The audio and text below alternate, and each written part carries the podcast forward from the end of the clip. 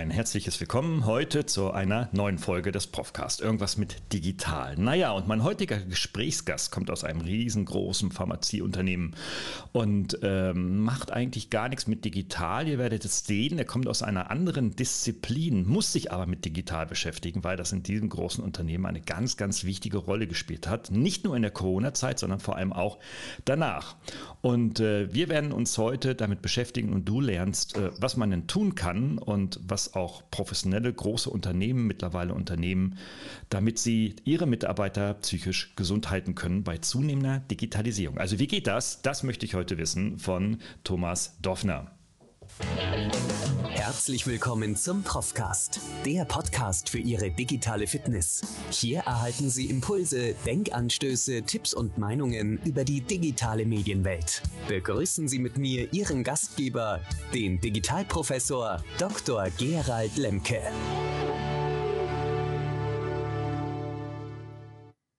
Ja, wie geht das, aus diesem Dilemma herauszukommen zwischen zunehmender Digitalisierung in den Unternehmen und den Mitarbeitern, die das immer nicht nur ganz lustig finden, sondern manche sogar darunter leiden? Lieber Thomas, schön, dass du da bist. Hallo Gerald, danke, dass ich hier sein kann und über das Thema sprechen kann. Ich stelle mich kurz vor, mein Name ist Thomas Dorfner und ich arbeite, wie du gesagt hast, in einem großen deutschen pharmazeutischen Unternehmen und ähm, dort im betrieblichen Gesundheitsmanagement. Und unsere Aufgabe ist es, die Mitarbeiter gesund zu erhalten und im besten Falle nicht nur gesund zu erhalten, sondern auch noch gesünder zu machen. Ähm, ich bin da Teil des betriebsärztlichen Dienstes. Man kennt das vielleicht, dass Gesundheitsmanagement oft Teil von HR-Funktionen zum Beispiel ist. Das ist bei uns hier in, am Standort Berlin wo ich tätig bin, ein bisschen anders geregelt. Und ich bin von der Ausbildung her Psychologe. Das heißt, für mich selbst war auch Gesundheit schon immer mehr als nur die körperliche Gesundheit, sondern eben auch Themen der mentalen Gesundheit. Ich sage auch bewusst mentale Gesundheit, weil psychische Gesundheit, das war Psyche, ist ja oft so ein Wort, wo viele erstmal zurückschrecken. Und deshalb mentale Gesundheit. Und ähm, das war für mich schon immer sehr, sehr wichtig. Und eben nicht nur Themen der Ernährung und Bewegung anzusprechen, sondern auch, wie kann ich psychisch gesund bleiben und da aufzuklären und mit den Mitarbeitern zu arbeiten. Mhm. Das betrifft ja eben auch nicht nur jetzt Pharmazieunternehmen und deren Mitarbeiterinnen und Mitarbeiter, sondern ja auch eigentlich jeden, der auch zu Hause hockt. Ne? Also Absolut. wenn ich mich gestern wieder beobachtet habe, das war wieder so ein 14, 14,5 Stunden Tag, der abends um 21.30 Uhr am Laptop endete. Und ähm, ja, und irgendwie heute Morgen habe ich mich gefragt, irgendwie, ich bin eigentlich immer noch nicht fertig geworden, ich muss da jetzt noch weitermachen und saß wieder um halb sechs dann an demselben Laptop. Irgendwie gesund kann das nicht sein. Wie ist das, wie ist das bei euch? Ihr habt sicherlich ja Arbeitszeit Arbeitszeitregelungen und äh, genau. die 40-Stunden-Woche oder sowas ähnliches, ne? Genau, es gibt eine klare Arbeitszeitenregelung, auch ähm, das Verbot, sonntags zu arbeiten, eben für Tarifmitarbeitende oder auch bis zu einer gewissen Vertragsstufe. Mhm. Das ist klar geregelt. Man weiß, das ist nicht gesund, wie du gesagt hast, wenn man so lange arbeitet. Und ganz lustig ist hier, also meine Position, unter der ich arbeite, heißt Health Manager. Und ich denke mal, wir alle sind ja unsere eigene Health Manager. Wir mhm. sollten das selbst auch managen, dass wir gesund bleiben. Und dann so Dinge wie viel zu lange arbeiten. Wir wissen, es ist nicht gesund, aber wir machen es ja trotzdem mhm. immer wieder. Wir machen es ja. immer wieder, ja, ja. Weil es einfach auch so einfach ist. Ne? Also ich erlebe es ja selber auch. Auf dem Smartphone gibt es mittlerweile für jede Anwendung auch die eigene App, mit der mhm. ich dann meine Termine, mein CRM und mein, ach, was ich nicht alles organisieren kann. Und äh, manchmal brauche ich eigentlich an Tagen auch gar keinen Laptop oder irgendwie einen Desktop-Rechner, äh, weil das mache ich eh alles auf dem, auf dem Ding. Erlebe dann aber, wie verspannt ich dann abends bin, weil ich dann einfach in dieser 60, 70 Grad Haltung mit meinem Nacken immer bin und immer auf diesen Bildschirm gucke. Also, da hat mir dann mal ein BGM-Manager unserer großen Hochschule mal erzählt, naja, da musst du denn so Dehnübungen machen und Entspannungsübungen und so weiter. Und das habe ich dann mitgemacht und tatsächlich ging es mir auch sofort nach zwei Tagen besser, aber das war es dann auch wieder und am dritten Tag ging ich dann wieder im 70-Grad-Modus. Also, also äh, hast du vielleicht so, äh, wir machen immer so ein paar Hacks, ne? also mhm. arbeiten so ein paar Hacks, hast du Hacks raus, wie man das diszipliniert durchhalten kann? Mhm. Also was mir prinzipiell aufgefallen ist, ist, ähm, du hast es angesprochen, dass man schon früh beginnt morgens und dann durcharbeitet.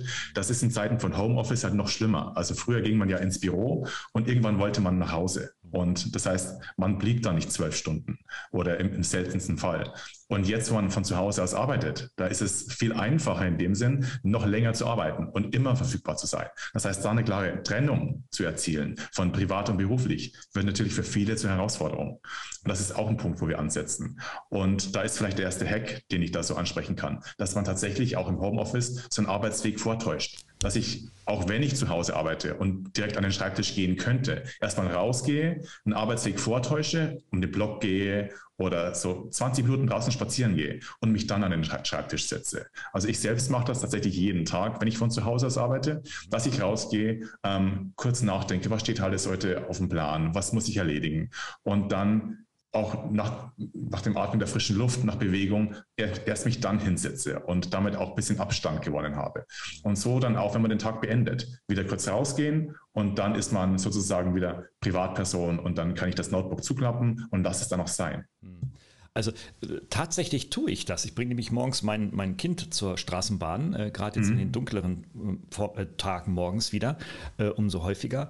Aber ich äh, ertappe mich, dass ich das jetzt nicht gesteuert oder gezielt mache, weil ich es machen, weil ich weiß, dass ich es machen muss, so aus einer Rationalität heraus, sondern eigentlich aus einem anderen Grund. Und das heißt also, es hat wahrscheinlich viel auch so mit, mit Mindset, mit Einstellung zu tun, oder? Mhm. Also prinzipiell ist ja oft so, dass ähm, viele dann erst tätig werden, wenn es schon weh tut. Und ja. ähm, wenn du jetzt auch sagst, ich mache das, weil es irgendwo zwickt und dann wird es besser und dann lasse ich es wieder sein, das ist ja genau die Herausforderung.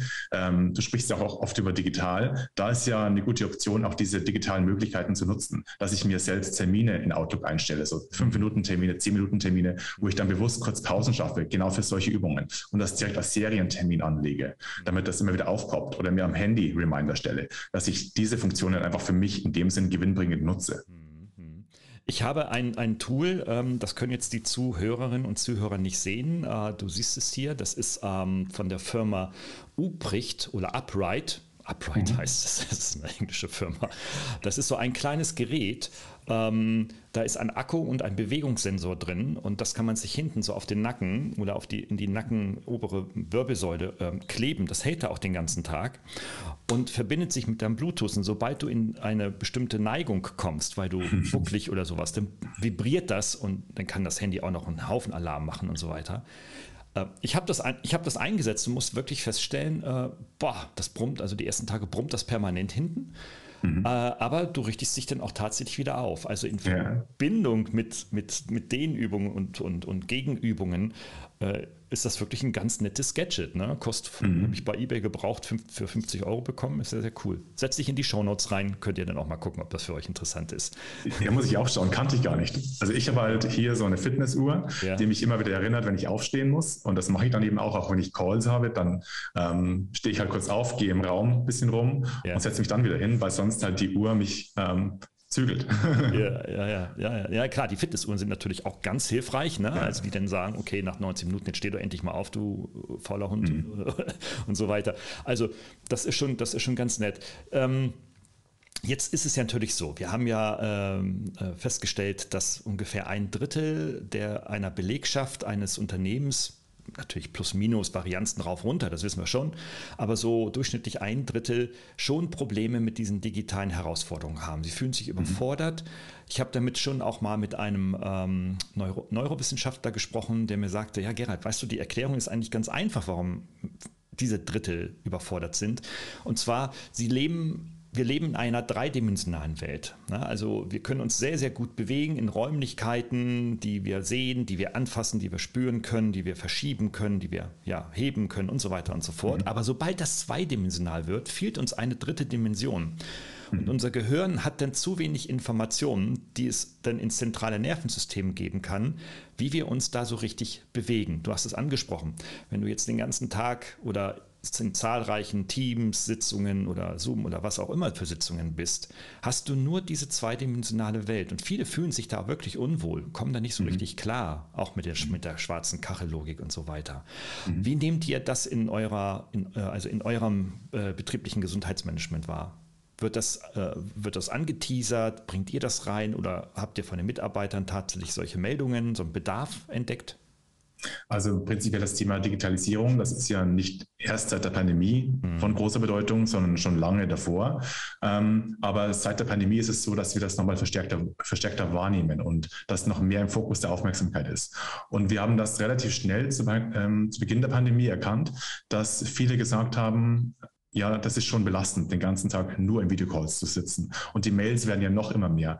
Alles, was früher so ein Gespräch zwischen Tür und Angel war, ist jetzt ein Meeting oder eine Mail. Das heißt, unser Kalender ist so wirklich bis zum Anschlag gefüllt. Und die Mails, die kommen im Sekundentakt fast rein. Und da kann man uns die Rückmeldung, ja, das ist zu viel. Also wir müssen da irgendwas machen. Das kann so nicht weitergehen.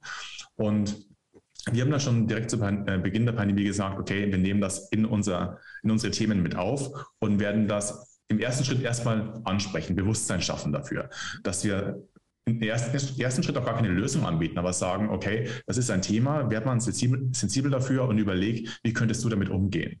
Und das war so der erste Schritt. Und dann natürlich auch sowas wie Workshops anbieten, wo man vertiefend darüber sprechen kann und schauen kann, wo kann ich denn selbst ansetzen? Es gibt ja eigentlich drei Ebenen. Das Unternehmen selbst, ganz, ganz oben sozusagen, kann Dinge verändern, kann eine E-Mail-Kultur einführen und solche Dinge. Dann ein Team als solches, also so ein Zwölf-Mann-Team zum Beispiel, kann für sich intern absprechen. Wir haben bestimmte Verhaltensregeln, wenn es darum geht, online äh, zu leben oder ähm, zu arbeiten. Und dann die Einzelperson, wie ich selbst mit diesen Dingen umgehe. Und da muss man auf verschiedenen Ebenen ansetzen. Und wir haben da halt auch versucht, schon mal bei der einfachsten Ebene sozusagen beim Individuum anzusetzen und denen zu sagen, okay, oder denen zu helfen ähm, herauszufinden, was kann man denn jetzt konkret machen? Wie kann ich damit umgehen? Denn das bezieht sich ja nicht nur auf die berufliche Welt, auch im Privaten ist das ja von Bedeutung. Und da einfach besser, besser, äh, besser Bescheid zu wissen, das ist halt natürlich schon von Vorteil. Also ist das denn doch schon auch sehr viel Informationsarbeit, ne? also darüber aufzuklären, ja. ähm, dass es einerseits durchaus für einige Menschen gefährlich, und naja, gefährlich klingt jetzt so, so martialisch, aber auf jeden Fall nicht gesundheitsfördernd sein kann, um es mal mhm. positiv zu formulieren. Mhm. Und andererseits aber auch ähm, ja, individuelle Lösungen anzubieten, ähm, damit umzugehen. Jetzt ist es ja so, wir sind ja alle irgendwie ein bisschen bildschirmsüchtig. Das waren wir schon, ist die Menschheit schon immer, seitdem es Bildschirme gibt, ja. Ähm, aber dadurch, dass wir, dass die Bildschirme kleiner geworden sind, äh, in unsere Handtaschen und Jackentaschen und Hosentaschen passen, haben wir dann halt das Internet jederzeit zur Verfügung in unseren Smartphones. Und die Verführung ist ja auch wirklich äh, unbestritten. Mhm. Ähm, allein sich abzulenken mit ein paar Instagram Reels oder ähnlichen Videos bei äh, YouTube und so weiter sind ja nun einfach da. Ähm, ich, ich weiß von sehr vielen Unternehmen, dass Mitarbeiter äh, natürlich auch während der Arbeitszeit ihre privaten Geschichten äh, nutzen. Und ich glaube, das ist, wenn es denn in einem gesunden, vertretbaren Maße passiert, glaube ich, auch überhaupt kein Problem. Weiß aber auch von äh, Organisationen, das ist dann nicht mehr so vertretbar, wenn denn also, äh, wie Gartner es festgestellt hat, ähm, und äh, Carrier Builder, die größte Unternehmens, äh, Quatsch, Personalberatung in Amerika, dass ein Tag pro Arbeitswoche, also acht von 40 Stunden für private Zwecke verdattelt werden, mhm. dann zahlt das ja das Unternehmen. Das ist ja schon, schon eine Nummer. Wenn ich jetzt als CEO ja. hochrechnen würde, hey, ich habe 200.000 Mitarbeiter, mal eine Stunde, mal Tagessatzdurchschnitt, bub, bub, bub, bin ich da schnell bei sieben, achtstelligen Größen. Und mhm. ähm, ich weiß nicht, ist das bei euch auch so eine betriebswirtschaftliche Dimension, diese, dieser, äh, diese Thematik? Also es sagt, Mensch, das kostet auch wirklich dem Unternehmen Geld oder ist es eher nur, hey, bleibt fit, damit ihr produktiv bleibt?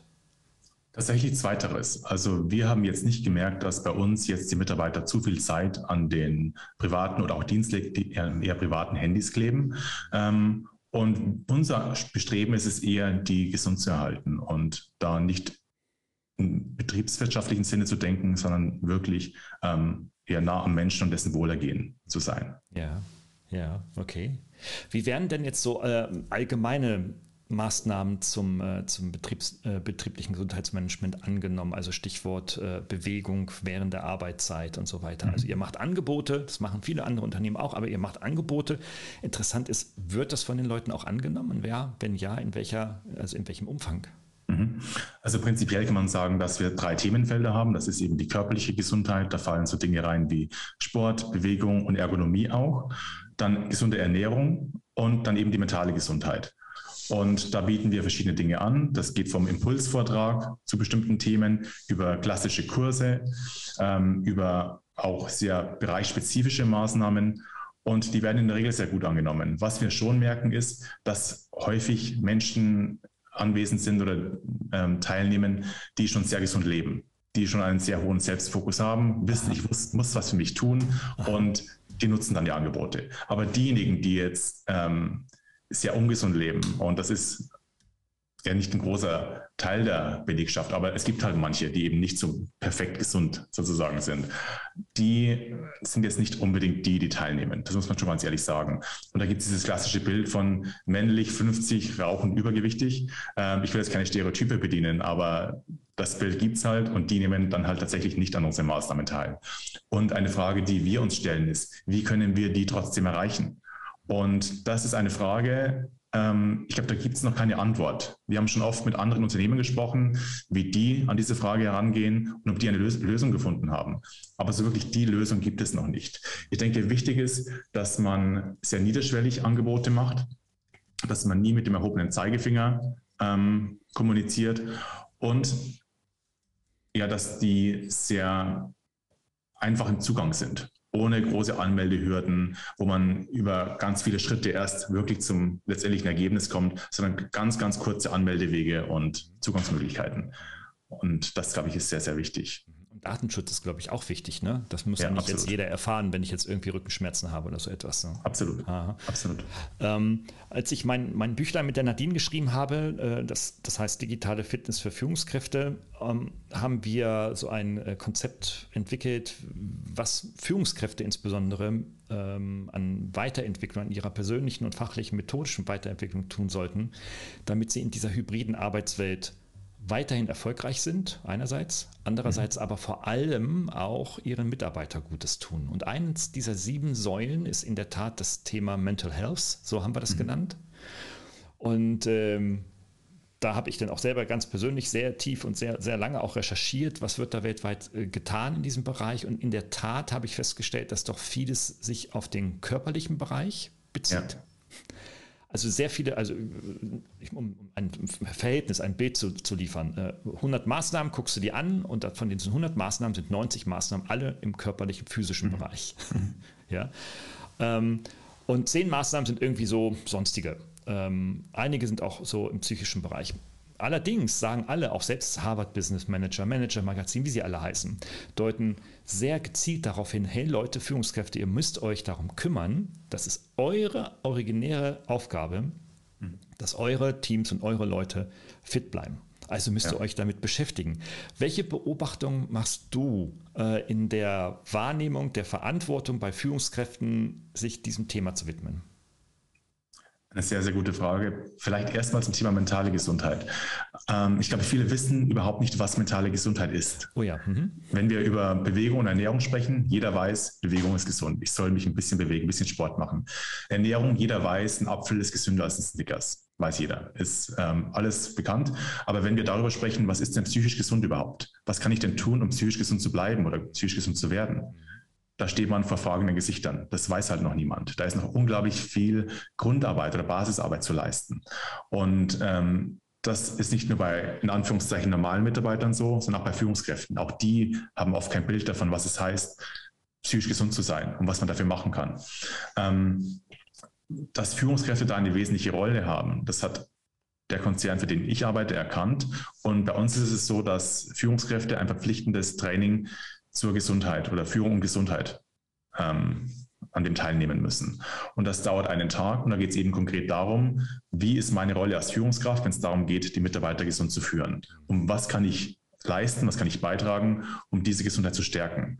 Und da wird es ähm, erstmal an theoretisch, theoretischen Modellen dargestellt, aber auch dann praktisch abgeleitet, was heißt das nun konkret im Verhalten? Was muss ich tun im Konkreten? Wie sieht das im Alltag aus? Ja. Und dass man da Führungskräfte ähm, schult und der Konzern, wie gesagt, für den ich arbeite, der hat das verpflichtend gemacht. Der hat gesagt, wenn du eine Führungskraft bist, dann musst du daran teilnehmen. Denn das, uns ist das wichtig und du hast eine Rolle. Gesundheit und Führung geht Hand in Hand und Gesundheit ist auch Führungsaufgabe eben. Ah, okay. Und das muss in den Köpfen der Führungskräften drin sein. Aha, okay. Also das ist ja schon mal toll, dass das also auch von äh, oben nach unten, also top-down auch ähm, dann kommuniziert mhm. wird und eingefordert wird. Schon stark. Das ist in Mittelstandsunternehmen sicherlich noch anders. Ähm, aber jetzt nochmal zurück. Ähm, wie wird das von den Führungskräften wahrgenommen? Gibt es eine Sensibilität und ein breites Verständnis, dass das auch ihrer, zu ihren Aufgaben gehört und dass sie sich damit beschäftigen müssen? Ich glaube, vor fünf Jahren noch nicht so, jetzt immer mehr. Das ist den meisten dann mittlerweile doch schon sehr bewusst, weil wir auch mittlerweile sehr junge Führungskräfte haben, die mit dem Thema mehr aufgewachsen sind und für die das noch nicht, so fremd ist wie für Ältere. Wenn ich jetzt so wieder ein Bild in den Raum werfen kann, so Führungskräfte über 55, für die ist das noch eher fremd, aber so eine Führungskraft um die 35, die kennt das Thema und die weiß auch, okay, das Thema ist mit Führung verknüpft. Und da muss man gar nicht mehr so viel Basisarbeit leisten, was das betrifft. Eher dann bei den Älteren. Und ähm, ja, diese ältere Arbeit, ähm, Altersgruppe, die ist ja jetzt eher auf dem Rückzug. Deshalb spielt uns das schon in die Karten. Also, dass da jetzt Leute nachkommen, die das Thema bereits kennen und ja. das auch für wichtig empfinden. Ja, da würde ich als CEO, äh, CEO, natürlich auch sagen, okay, demografischer Wandel und sowas, das dauert so acht bis zehn Jahre, sind die Führungskräfte Ü55 sowieso alle im Eimer, also weg, meine ich. also haben das Unternehmen verlassen aufgrund von Altersgründen oder Vorruheständern und so weiter. Und dann in der Tat kommt dann, da kommen dann meine Studis, die dann fertig werden hier und ähm, die kommen dann zu euch und bringen natürlich da schon einen ganz anderen Mindset äh, und ganz andere Sensibilität mit. Ich glaube, ja, das wird sicherlich einen großen Schwung äh, hineinnehmen. Ist denn zu befürchten, weil ja nun gerade die jungen Leute unglaublich viel über Gesundheit reden. Also in ihrem Wertekontext der jungen Menschen, das sagen alle Studien, ist Gesundheit immer unter den Top 3. Ähm, mhm. Erst kommt Ökologie und dann kommt Gesundheit 2 oder 3 irgendwie so, oder das wechselt immer je nach Studie. Ähm, äh, gehen wir denn irgendwie in Richtung, äh, also schlägt das Pendel in eine andere Richtung aus, dass wir dann so in Gesundheitsorganisationen landen, also wo wir uns dann den ganzen Tag nur noch mit psychischer Gesundheit beschäftigen und nicht mehr mit äh, Geschäft, Wertschöpfung, Gewinn, Umsatz machen, neue Märkte etc.? Das ist, das ist eine gute Frage. Also das Problem sehe ich momentan noch nicht, mhm. weil es auch unter den jungen Menschen noch ganz, ganz viele gibt, die eben nicht ähm, wirklich gesund leben. Und vermutlich auch die Anforderungen jetzt anders sind oder anders werden und diese Anforderungen neue Herausforderungen mit sich bringen werden. Also ähm, diese permanente Erreichbarkeit, dieser vielleicht noch größere Druck, ähm, viel zu erreichen, einen gewissen, einen gewissen Standard zu haben, dass das neue Stressoren sind, die dann trotzdem einschlagen werden und wo die, die jungen Leute einfach jemanden brauchen, der sie da begleitet und der da unterstützt. Also ich glaube nicht, dass wir in eine Richtung gehen, wo dann super gesunde Leute sind, die nur noch über das Thema sprechen wollen. Mhm. Ich glaube, das ist. Nee. Okay, das ist jetzt natürlich die polarisierende Frage oder das polarisierende Thema natürlich gewesen, aber ähm, mhm. diese Frage stellen sich manche, vielleicht gerade die, die über, über 50 oder 55 sind. Ne?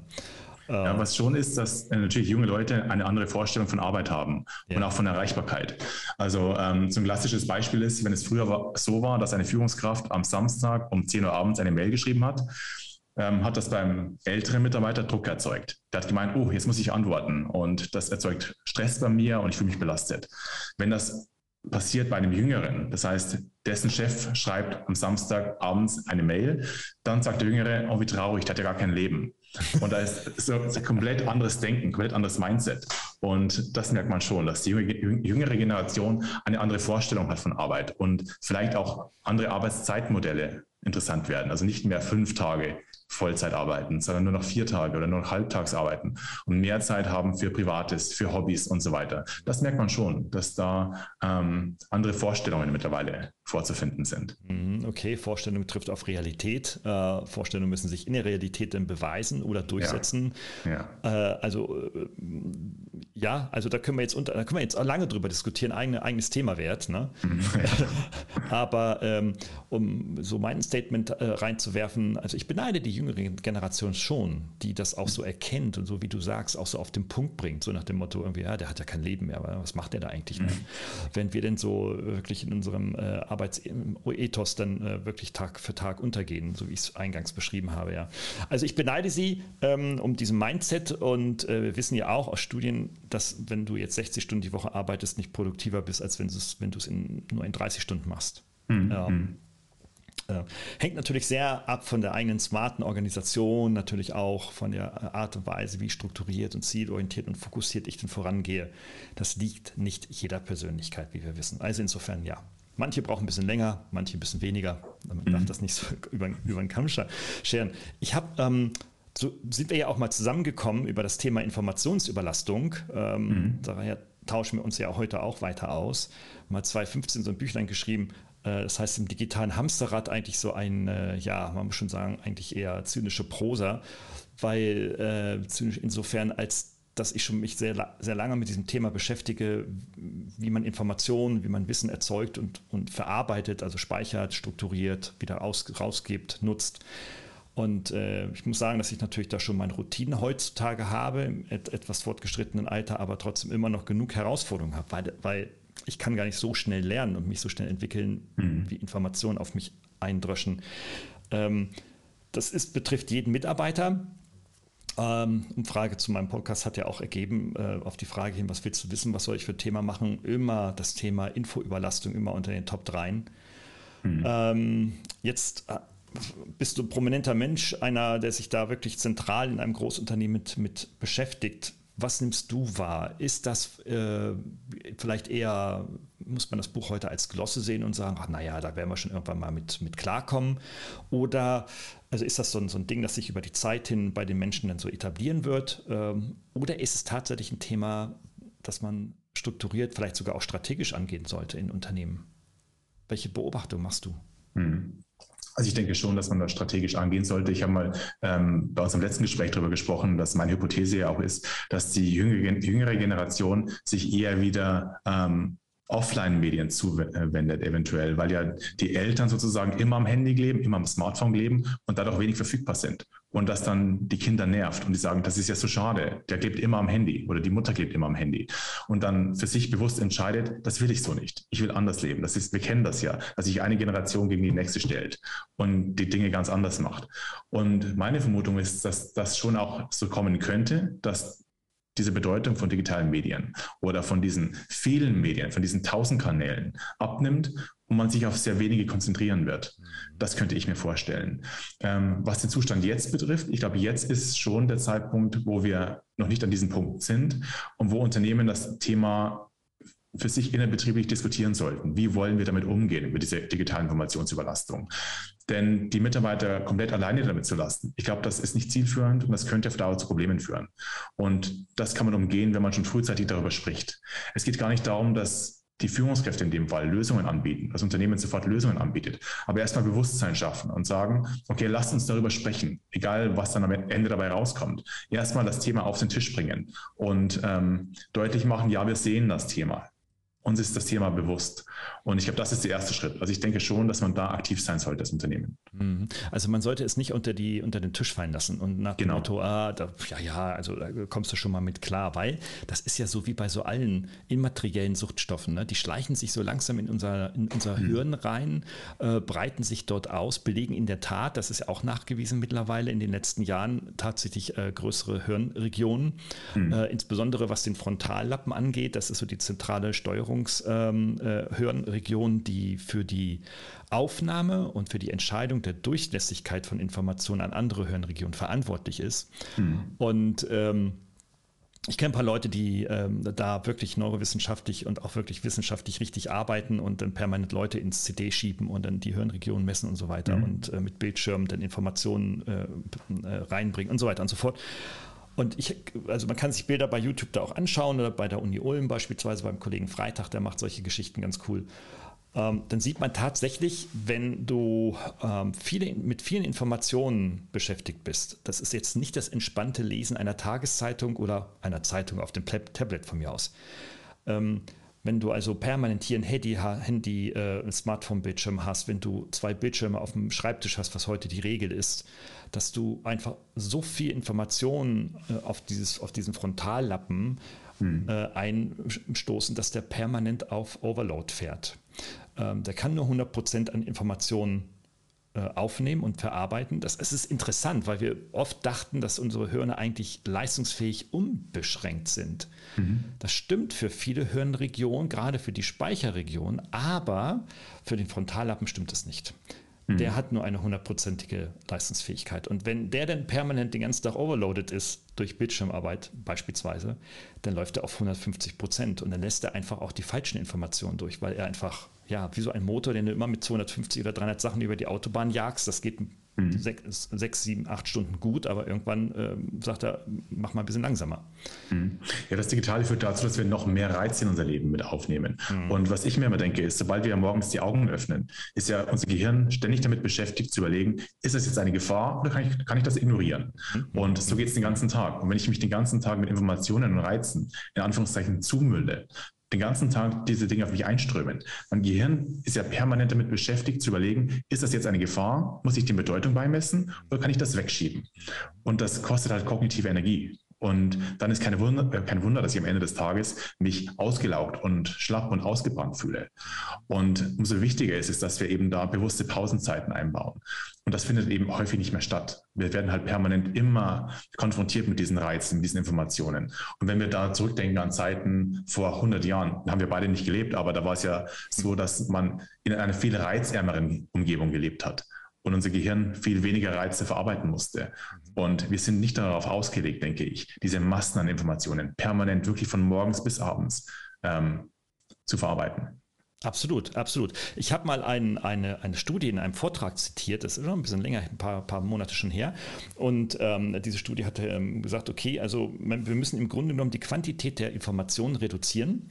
Mhm. Ähm, und dann haben die das an Probanden äh, geprüft, beispielsweise im Umgang mit E-Mails. Und das ist äh, Studien echt Wirklich. Also schreibst du nicht eine selber, kannst du gar nicht glauben, wie die Dinger zustande kommen. Auf jeden Fall das Ergebnis dieser Studie war dann irgendwie so, es hilft, es hat vielen Probanden geholfen, einfach jede dritte E-Mail morgens zu löschen. Oder in bestimmten Zeitfenstern von 7 bis 8, von 12 bis 13 Uhr oder von 16 bis 17 Uhr E-Mails zu beantworten und wenn dann die ganze Flut kommt, einfach jede dritte zu löschen, egal von wem sie kommt. Ja. Und da haben sie sich am wohlsten gefühlt. Sie wurden also vorher, während und nachher befragt und du weißt, wie solche Studien zustande kommen, gerade in der Psychologie. Und äh, sie haben sich subjektiv wohler gefühlt. Und das habe ich im Vortrag gesagt. Ich sage, Leute, ihr wollt wissen, wie das geht. Irgendwie so, löscht einfach jede dritte E-Mails. Du kannst dir nicht vorstellen, was in diesem Saal los war. und sagt, nein, nein, da muss ich mich wieder mit beschäftigen. Und wenn das von meinem Chef kommt, dann ist es ja wichtiger. Oder wenn das von einem mhm. Kunden kommt und hin und her alles richtig. Aber siehst du, was denn passiert, wenn du so eine scharfe These reinwirfst? Es passiert, ja. dass du dich wieder unter Entscheidungsdruck setzt und eigentlich, ja. um den Entscheidungsdruck zu vermindern, erhöhst du ihn wieder dadurch, ohne etwas gewonnen zu haben. Ja, absolut. Wohl das übrigens, ähm, dass man nur zu gewissen Zeiten E-Mails beantwortet, das sieht man mittlerweile in ganz vielen E-Mail-Signaturen. Also mhm. bei ganz vielen Leuten, wenn man da runter scrollt, zum Namen steht da, ähm, meine E-Mail-Beantwortungszeiten sind zum Beispiel 9 bis 10 Uhr und 14 bis 15 Uhr. Und außerhalb dieser Zeiten lese ich meine Mails nicht und bearbeite die auch nicht. Das sieht man mittlerweile relativ häufig. Auch das erst seit der Pandemie, dass wirklich diese E-Mail-Signaturen ganz anders genutzt werden. Mhm. Da stehen Dinge drunter wie, ich arbeite flexibel. Wenn ich eine Mail zu ungewöhnlichen Zeiten schreibe, fühle ich nicht unter Druck, sofort antworten zu müssen. Und ebenso Dinge wie Bearbeitungszeiten. Da ist mittlerweile so ein richtiger Aufsatz unter jeder Signatur, wo das, ja. Ja, das ist cool, dass du das Beispiel nennst. Ich habe das auch mal ausprobiert. Und äh, das hatte dann zur Folge, zumindest in den ersten zwei Wochen, dass dann das Handy klingelte oder irgendwelche SMS oder WhatsApp-Nachrichten dann hochpinken. Irgendwie nach dem Motto, es wäre jetzt so dringend, ich kann nicht bis um vier heute Nachmittag warten. Ne? Ja. Also, das ist auch gar keine. Also insofern, ähm, ja.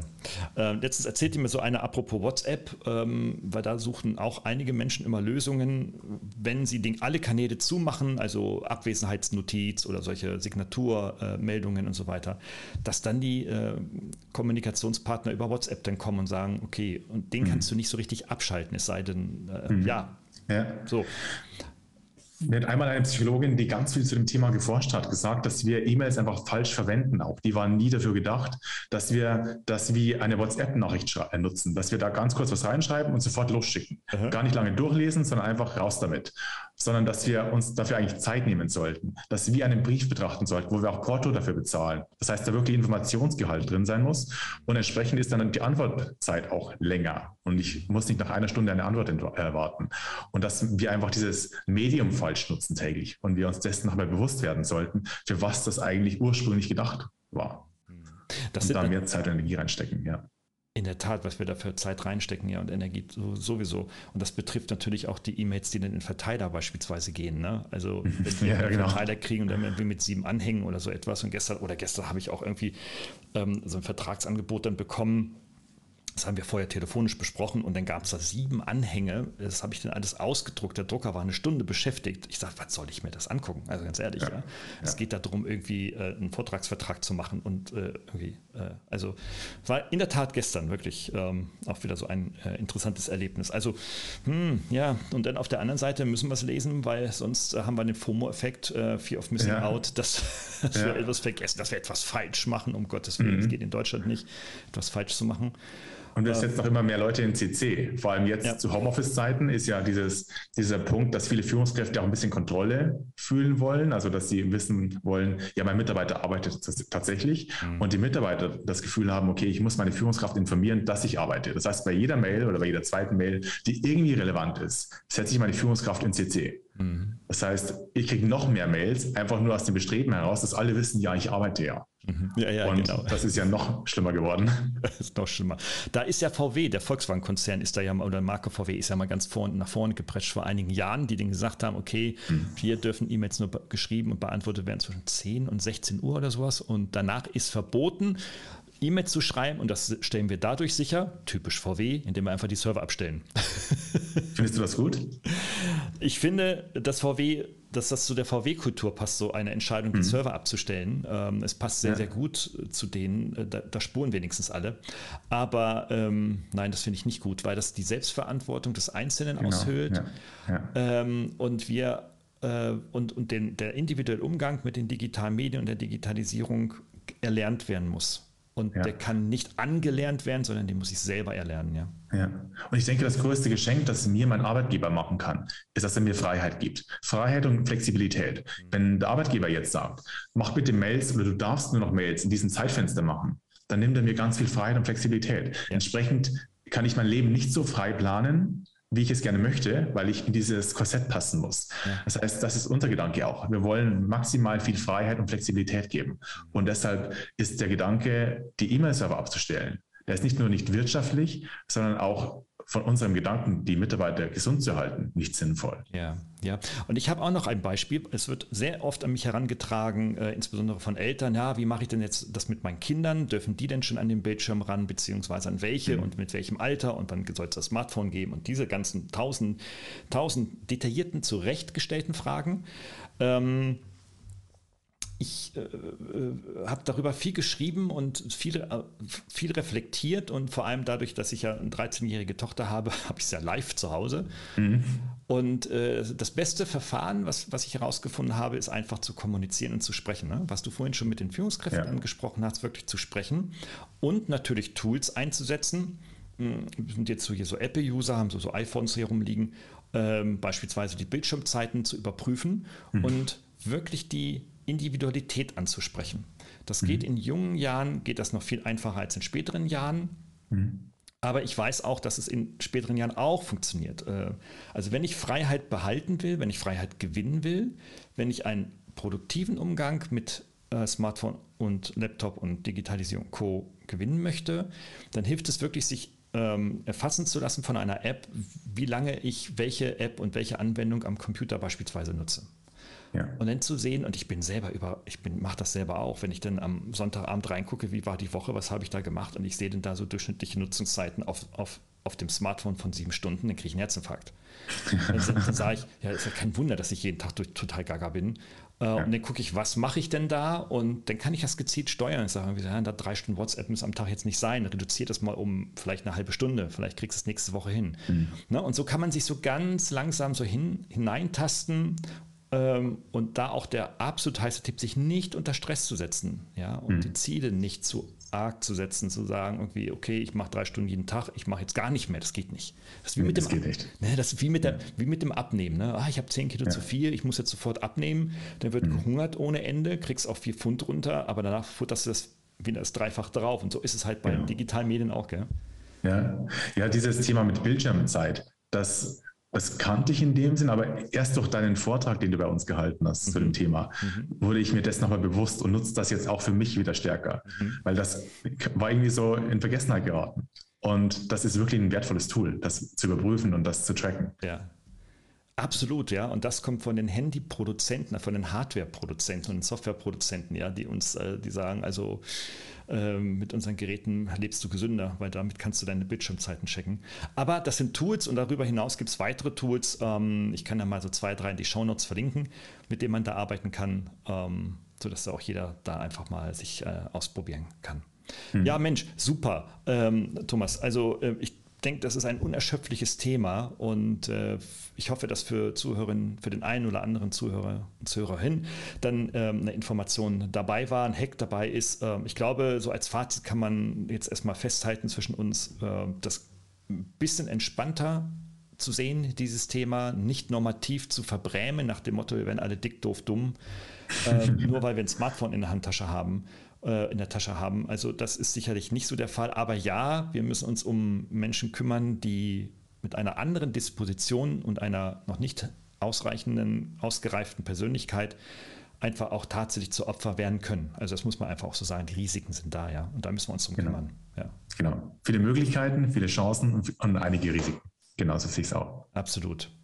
Thomas, vielen, vielen Dank für deine Zeit und äh, dass, du, dass du den Podcast hier bereichert hast. Ich wünsche den Zuhörerinnen und Zuhörern wirklich äh, ganz viel Erfolg äh, um, im Umgang und schreibt mir dann über das Kontaktformular in den Show Notes, wenn ihr dieses Thema vertieft haben möchtet. Dann machen wir eine zweite, dritte, vierte Runde. Uh, as you will. Okay, vielen Dank. Vielen Dank auch, habe mich gefreut. Danke, ciao, ciao. Hat Ihnen dieser Podcast gefallen? Dann freue ich mich über eine Bewertung oder eine Weiterleitung in Ihrem Netzwerk. Oder abonnieren Sie diesen Podcast zum Beispiel bei iTunes oder registrieren Sie sich für meinen kostenfreien Newsletter.